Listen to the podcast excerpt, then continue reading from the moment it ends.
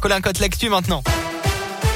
Bonjour Alexis, bonjour à tous. À la une ce matin, retour du masque à l'intérieur et à l'extérieur dans les écoles, fermeture des boîtes de nuit pour au moins un mois à partir de vendredi et ouverture dans une semaine de la vaccination des 360 000 enfants à risque. Voilà quelques-unes des annonces du gouvernement hier soir après le Conseil de défense sanitaire.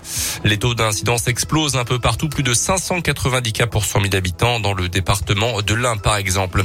Deux gendarmes d'une vingtaine d'années originaires de Haute-Savoie blessés dans un accident de la route avec des malfaiteurs la nuit dernière près de Val Rhône.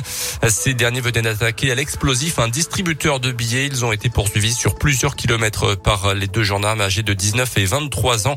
Les malfaiteurs qui ont ensuite percuté volontairement le véhicule des gendarmes avant de prendre la fuite et des coups de feu ont également été tirés. Selon les pompiers, la gendarme de 19 ans a été prise en charge par les secours en urgence relative. Deux conductrices blessées dans une violente collision à Viria hier soir aux alentours de 18 heures. Une des victimes âgées de 27 ans aurait perdu le contrôle de son véhicule venant percuter l'autre qui arrivait en sens inverse. Les tests d'alcoolémie se sont avérés négatifs pour les deux conductrices. Dans l'actu également, ce matin, le bilan humain de l'explosion d'un immeuble à Sanary-sur-Mer, près de Toulon, dans le Var. Cette nuit s'est alourdi. Un homme a été découvert sans vie par les secours il y a quelques instants. Trois personnes, dont une mère de famille et son bébé de 18 mois, ont été extraites des décombres. Les recherches se poursuivent.